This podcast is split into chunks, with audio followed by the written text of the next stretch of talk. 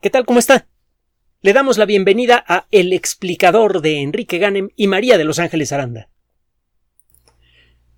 Cuando tiene usted a una gran cantidad de personas talentosas trabajando en un problema que parece insoluble, inevitablemente aparecen soluciones sorprendentes que resultan en muchas ocasiones superar las expectativas incluso de los mejores expertos cuando comenzó la pandemia de COVID-19, era claro que resultaría imposible construir una sola vacuna útil en menos de 10 o 15 años.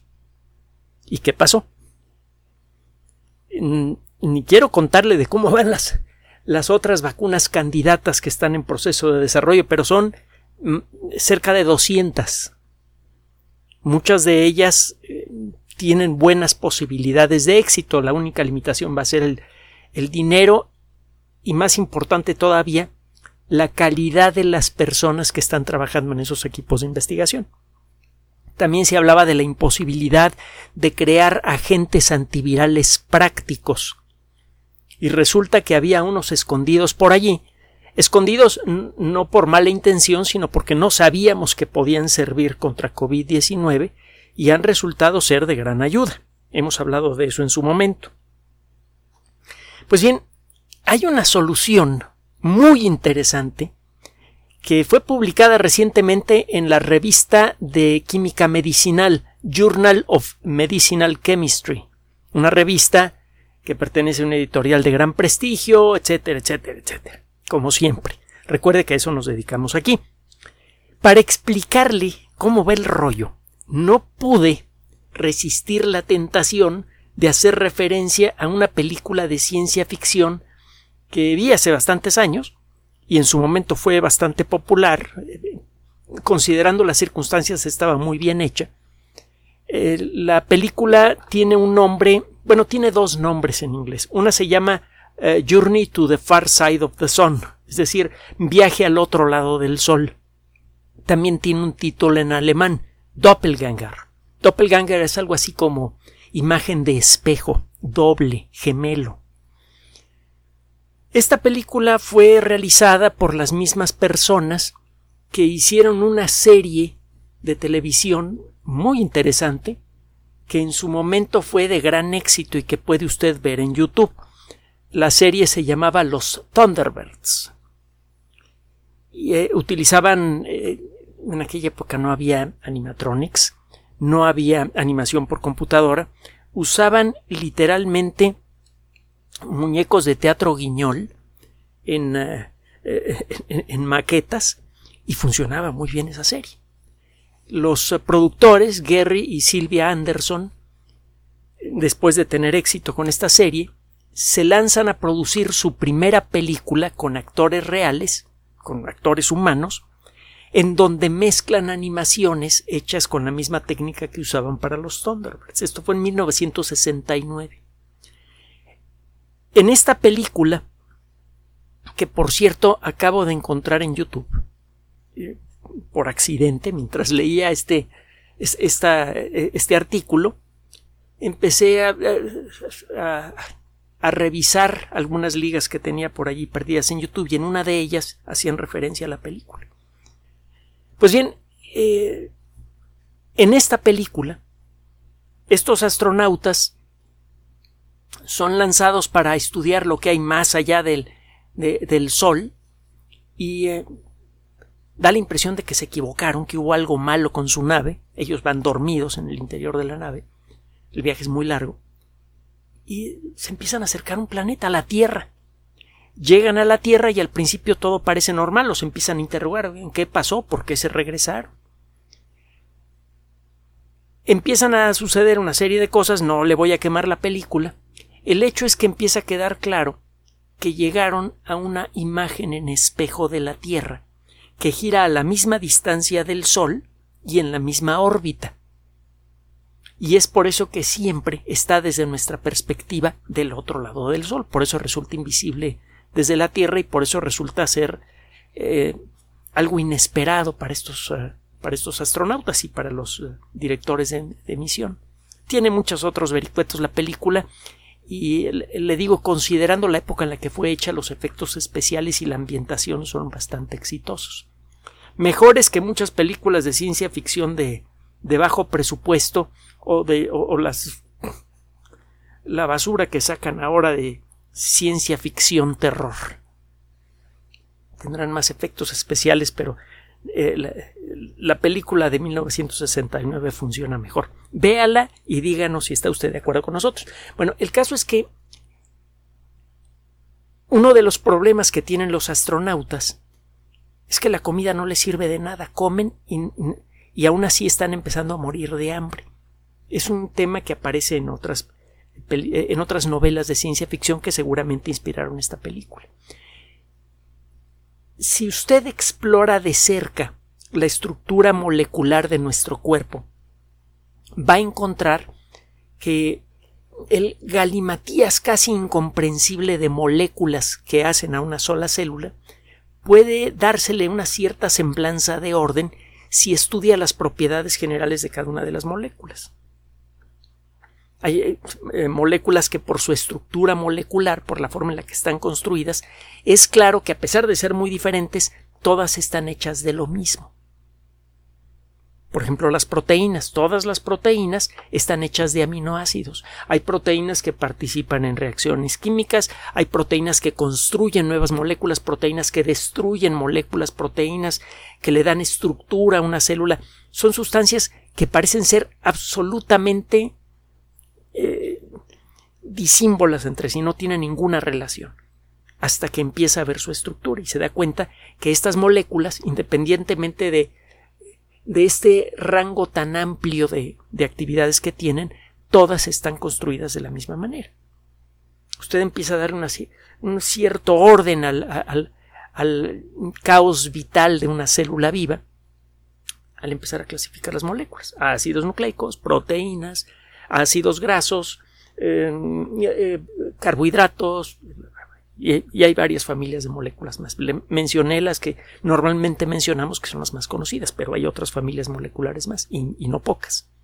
Bueno, si usted ve de cerca a los aminoácidos, va a encontrar que a pesar de que tienen eh, estructuras moleculares diferentes, hay 20 aminoácidos que son comunes a, a las proteínas de todos los seres vivos de la Tierra. Hay por ahí algunas bacterias muy primitivas que utilizan otro aminoácido más que ya no utilizan el resto de los seres vivos. Se cree por esto que estas bacterias son descendientes casi directos de los primeros seres vivos que hubo en la Tierra. Pero bueno, el caso es que usted encuentra 20 aminoácidos diferentes en en eh, todos los seres vivos, en las proteínas de todos los seres vivos, no importa si se trata de un tardígrado, no importa si se trata de una gaviota, no importa si se trata de un dinosaurio. Ahora, estos aminoácidos, obviamente, cada uno de ellos, eh, cada uno es diferente, su estructura molecular, pero hay una característica que comparten. Si usted suspende estos aminoácidos en un eh, líquido, en las condiciones apropiadas y hace pasar luz a través de este frasquito que está lleno de estas, de estas moléculas de aminoácido, usted encontrará que todos los aminoácidos, independientemente de qué aminoácido se trate, siempre le otorgan una cierta cualidad a la luz. Si usted utiliza una lente polarizada, una lente polaroide como las que se utilizan en, en los lentes que sirven para, para manejar, los buenos lentes Polaroid, además de proteger su vista de la luz ultravioleta y de la luz infrarroja, y de atenuar un poco el exceso de brillo del sol, eh, eh, tienen la propiedad de bloquear ciertas formas de luz polarizada. La luz funciona como si estuviera hecha de olitas. La luz que sale de este foco Está hecha de olitas que van de arriba a abajo, de derecha a izquierda y también en diagonal. Cuando la luz de este foco golpea la superficie de esta mesa, que es de formaica, los haces de luz que logran rebotar de esta mesa y que se dirigen hacia mí son principalmente haces de luz que oscilan siempre en la misma dirección. Si usted tiene lentes polarizados que bloquean la luz que se mueve en esa dirección, usted podrá ver la mesa pero no va a ver el reflejo de la lámpara que puede llegar a ser muy molesto. Lo mismo pasa con el sol y con los brillos que hay en la superficie del automóvil, en eh, el parabrisas del automóvil también y en, eh, y en el camino. Usted se pone unos lentes polarizados y de pronto la imagen se ve muy clara porque queda libre de reflejos. La luz se polariza en ciertas circunstancias. Por ejemplo, cuando golpea contra una superficie sólida. Cuando el haz de luz golpea con un cierto ángulo a una superficie sólida plana, se polariza. Solamente las, eh, las ondas de luz que oscilan en una cierta dirección son reflejadas. Bueno, algo parecido ocurre cuando un haz de luz no polarizado pasa a través de un líquido cargado con aminoácidos eh, idénticos. Por ejemplo, yo no estoy un frasquito con alanina, que es un aminoácido con una estructura molecular especialmente simple. Digo, de hecho, todos los aminoácidos tienen estructura molecular simple, pero la alanina es más simple que otros. Y la luz siempre sale polarizada. Por convención, por la forma en la que hay que girar un filtro polaroide en un aparato construido con ciertos estándares, se dice que los aminoácidos, eh, eh, los aminoácidos que utilizan los seres vivos, desvían la luz hacia la izquierda. Se les llama aminoácidos levorotativos o aminoácidos L. Todos los seres vivos del planeta, todos, todos, toditos, todos, utilizamos aminoácidos levorrotativos para construir nuestras proteínas. Este es el problema que aparece en eh, eh, Doppelganger, que eh, estas personas se han ido a un mundo espejo y allí todos los seres vivos utilizan aminoácidos dextrorotativos. Cuando comen un pollo, las proteínas del pollo son destruidas por las enzimas del, que hay en el estómago, por ejemplo, pero los aminoácidos D no pueden ser aprovechados por el cuerpo humano para construir las proteínas que necesita para funcionar.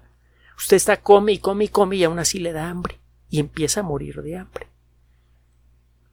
Y no solamente pasa con las proteínas, pasa con muchas otras moléculas orgánicas. Esto, por cierto, los aminoácidos entonces vienen en dos versiones, un poco lo que pasa con los guantes. Si usted tiene una pareja de guantes, verá que los dos guantes son iguales, tienen un pulgar, tienen un índice, tienen un dedo medio, etcétera, etcétera, y la relación entre los dedos es la misma, la posición relativa es la misma. Si arranca usted por el lado donde está el pulgar, el siguiente dedo siempre será el índice, y el siguiente dedo siempre será el dedo medio el meñique siempre estará del otro lado de la mano en relación al pulgar. No importa si la mano es izquierda o derecha, pero claramente no se puede poner usted un guante derecho en la mano izquierda y usarlo de manera confortable. Hay diferencias entre un guante derecho y un guante izquierdo y lo mismo pasa con las moléculas orgánicas. Hay moléculas derechas y moléculas izquierdas. Y eh, nosotros utilizamos aminoácidos, nosotros me refiero a todos los seres vivos, todos, todos, todos, usamos aminoácidos levorotativos, aminoácidos izquierdos. No me saque conclusiones políticas de esto, no se vale. Bueno, este descubrimiento, por cierto, es el primero que hizo Luis Pasteur. Luis Pasteur era químico y ya se había ganado un puesto de privilegio en el mundo de la química porque siendo muy joven descubrió esto. Descubrió la quiralidad de las moléculas orgánicas. Acuérdese cuál es la palabra en griego para manos. Para una mano. Quiralidad significa que hay moléculas de mano derecha y moléculas de mano izquierda. Pocas palabras. Es realmente notable que Pasteur, siendo químico tan brillante, tan joven, ya, se había ganado un lugar en los libros de historia por este descubrimiento que es fundamental. Es realmente muy notable que se atreviera a meterse al mundo de la biología para hacer descubrimientos que han valido la vida de miles de millones de personas. es probablemente el individuo que más vidas ha salvado en toda la historia de la humanidad. No solamente por los primeros desarrollos que hizo sobre vacunas que inspiraron, inspiraron a otros investigadores a desarrollar otras vacunas, sino por procesos tan simples como la pasteurización, que ha eliminado prácticamente por completo a muchas epidemias, por ejemplo la de la tuberculosis. Una de las mejores maneras de contraer tuberculosis es tomar leche bronca, leche que viene de la vaca y que no ha sido pasteurizada. Mucha gente enfermó de tuberculosis por eso. Se acabó con, gracias a Pasteur, prácticamente. Bueno, ya, ya sabe que a cada rato digo lo mismo. Lea Cazadores de Microbios, por favor. Es súper libro. Para que eh, para que vea quién de veras se le debe rendir homenaje en el mundo moderno. Estamos eh, muy interesados en rendirle homenaje a, la gente violenta o a la gente que, que da buena apariencia de algo y, estamos, y, no estamos acostumbrados a recordar a los verdaderos benefactores de la humanidad. Bueno, regresando al tema. ¿Qué onda con el artículo publicado en el Journal of Medicinal Chemistry. Bueno, el tema. Resulta que estos investigadores empezaron eh, por desarrollar una herramienta computacional, una herramienta eh, desarrollada con los principios de eh, una disciplina que hemos mencionado antes que ahora se llama computación biológica o biological computation. Estos investigadores desarrollan una herramienta de cómputo que les permite diseñar de manera virtual pequeñas proteínas pero hechas con, eh, con aminoácidos dextrorotativos. Esos aminoácidos no existen en la naturaleza normalmente, tiene usted que fabricarlos, pero fabricarlos es fácil. Bueno, estos investigadores se ponen a calcular con su computadora qué características tienen las moléculas de proteína hechas con ah, eh, aminoácidos D. Cuando hace usted una proteína muy pequeña con una forma muy simple, no le llama proteína. El término proteína eh, tiene otra dignidad. Se refiere a moléculas hechas de aminoácidos también, pero muy largas y con una forma tridimensional muy compleja. Cuando tiene usted una molécula hecha con pocos aminoácidos y con una forma simple, le llama péptido. Bueno, estos investigadores desarrollan una herramienta computacional que permite el diseño de péptidos hechos con aminoácidos dextrorotativos, con aminoácidos que no existen en la naturaleza. Y encontraron una cosa muy interesante.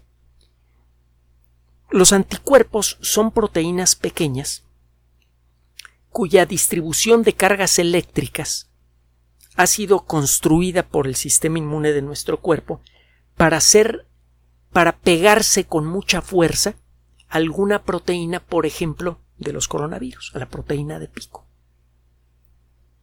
El sistema inmune sabe cómo fabricar estos anticuerpos y cuando estos anticuerpos son realmente buenos, se le pegan con mucha fuerza a las proteínas de pico y les impiden actuar, y con esto el virus queda inactivado.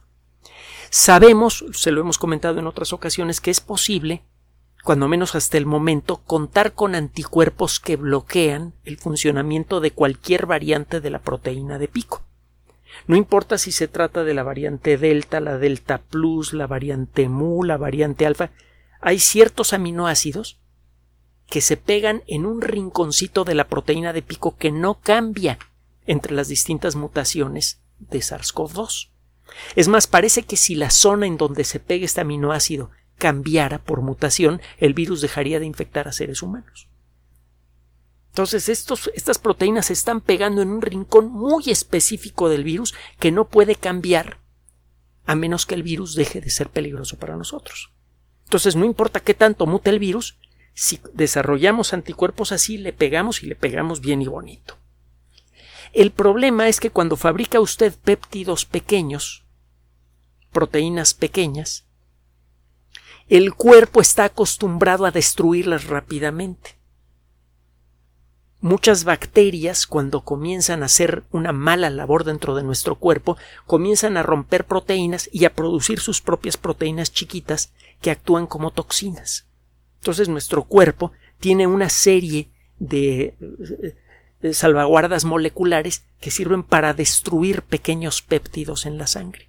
Entonces, si usted agarra e inyecta estos usted diseña un péptido artificial que se le pega muy bien a un rinconcito ya conocido de la proteína de pico para invalidarla y lo inyecta, al cabo de poco tiempo ese péptido ya fue destruido por el cuerpo y usted queda de nuevo vulnerable a SARS-CoV-2. Bueno, estos investigadores se ponen a hacer su, su trabajo con su sistema de cómputo y encuentran que pueden diseñar péptidos pero con aminoácidos dextrorotativos que se le pegan con la misma fuerza, con la misma especificidad a la proteína de pico de los coronavirus. Adentro de nuestro cuerpo hay millones de proteínas, entre las que nosotros producimos, las que producen las bacterias buenas que viven en la superficie de nuestra piel, en nuestro tracto digestivo, etc. El diseñar un péptido que le pegue nada más a una sola de esas proteínas ya tiene bastante chiste pero ya más o menos sabemos cómo hacerlo. Estos investigadores encontraron que pueden hacer eso, diseñar un péptido que se le pega únicamente al punto clave de la proteína de pico, pero con aminoácidos dextrorotativos, con aminoácidos D. Le digo esto de D porque si usted busca en la Wikipedia el nombre de un aminoácido, verá que normalmente se eh, aparece como L-alanina, L-glicina para referirse precisamente a todo este rollo de levo rotativo y de rotativo que le digo. Bueno. ¿Por qué es emocionante esto? Pues mire, resulta que las enzimas, las proteínas de nuestro cuerpo que destruyen a los micropéptidos y que inhabilitan a los medicamentos que pudieran estar hechos con pequeños péptidos que se le pegan a la proteína de pico del coronavirus, esas proteínas solamente saben destruir péptidos hechos con aminoácidos L. No saben cómo tocar siquiera a un péptido que tiene aminoácidos dextrorotativos. Entonces usted inyecta esos esa sustancia en sangre y se queda por mucho tiempo en la sangre, tarda mucho tiempo en degradarse. Y mientras está allí, pobre del virus que se meta, porque inmediatamente queda rodeado por estos péptidos y su proteína de pico queda cancelada colocando una inyección quizá cada seis meses o cada año, usted podría hacer que una persona, en principio, esto hay que probarlo pues, pero en principio usted podría hacer que una persona quede prácticamente protegida al 100% contra SARS-CoV-2. Esto sería incluso mejor que una vacuna, excepto por el hecho de que hay que inyectarse una o dos veces por año. Pero el hecho es que la persona que recibe esa inyección casi con seguridad va a quedar completamente protegida, tenga 10 años, tenga 45, tenga 92, tenga o no tenga diabetes, tenga o no tenga hipertensión. La probabilidad de una reacción alérgica parece que es prácticamente de cero porque el sistema inmune tampoco sabe cómo responder a un péptido tipo D. No puede, por lo tanto, crear una respuesta inmune exagerada contra ese péptido. Cuando menos eso es lo que creemos ahora y hay motivos para ello. Lo que acaban de encontrar estos investigadores entonces es una herramienta práctica que permitiría fabricar en el corto plazo medicamentos muy efectivos para bloquear una infección de COVID-19 que funcionarían casi como una vacuna, solo que habría que aplicarlos de manera regular hasta el fin de la pandemia. Pero probablemente serían mejores que las vacunas en otro sentido. Recuerde que de cada 10.000 personas que reciben la vacuna, hay una pequeña fracción que aunque recibe la vacuna no queda protegida o no queda bien protegida. Su sistema inmune como que no agarra la onda y no sabe cómo fabricar los anticuerpos apropiados, ni sabe entrenar a sus células T para defender bien al cuerpo. Pero aquí no hay ninguna cosa que entrenar. No hay ninguna respuesta del cuerpo necesaria a los péptidos D. Simplemente los péptidos D se quedan en la sangre porque no hay sustancia que los pueda destruir y cuando uno de esos péptidos golpea un coronavirus se le pega en el lugar en donde bloquea su proteína de pico. Este es un notición, porque sabe que esto no solamente sirve contra SARS-CoV-2, se imaginará que esto puede servir contra cualquier infección viral y también contra infecciones bacterianas. Hay muchas bacterias que son resistentes a antibióticos. Da la impresión de que la única manera de matarlas es con matamoscas. Esta tecnología podría servirnos para luchar contra esas bacterias. Gracias de nuevo a un descubrimiento realizado por ese caballero maravilloso, Luis Pasteur, la medicina moderna, apoyada por la biología molecular, y la química y la biocomputación, podrían darnos una herramienta muy poderosa en la lucha no solamente contra COVID-19, sino también contra muchas otras enfermedades. De nuevo, buenas noticias. Por favor, recuerde esto continuamente. Es fácil aceptar el bombardeo de malas noticias que aparecen por todos lados. Ya no vamos a abundar en lo mismo. Tenga cuidado con las redes sociales. Por favor, hágale caso a quienes saben hágale caso a las autoridades de salud, mantenga la disciplina y, con muy buenos motivos mantenga la calma. Gracias por su atención. Además de nuestro sitio electrónico www.alexplicador.net, por sugerencia suya tenemos abierto un espacio en Patreon, el explicador Enrique Ganem, y en PayPal, el por los que gracias a su apoyo sostenemos este espacio. Puede usted descargar gratuitamente estos audios en formato MP3 en Spotify y en iTunes como El Explicador sitio oficial y en SoundCloud como El Explicador y con formato de video en YouTube en El Explicador sitio oficial. Recuerde nuestras redes sociales de siempre, Twitter Enrique-Ganem y en Facebook Enrique Ganem sitio oficial, El Explicador y los grupos que usted ya conoce. Finalmente, el explicador siempre somos María de Los Ángeles Aranda y Enrique Ganem. Gracias.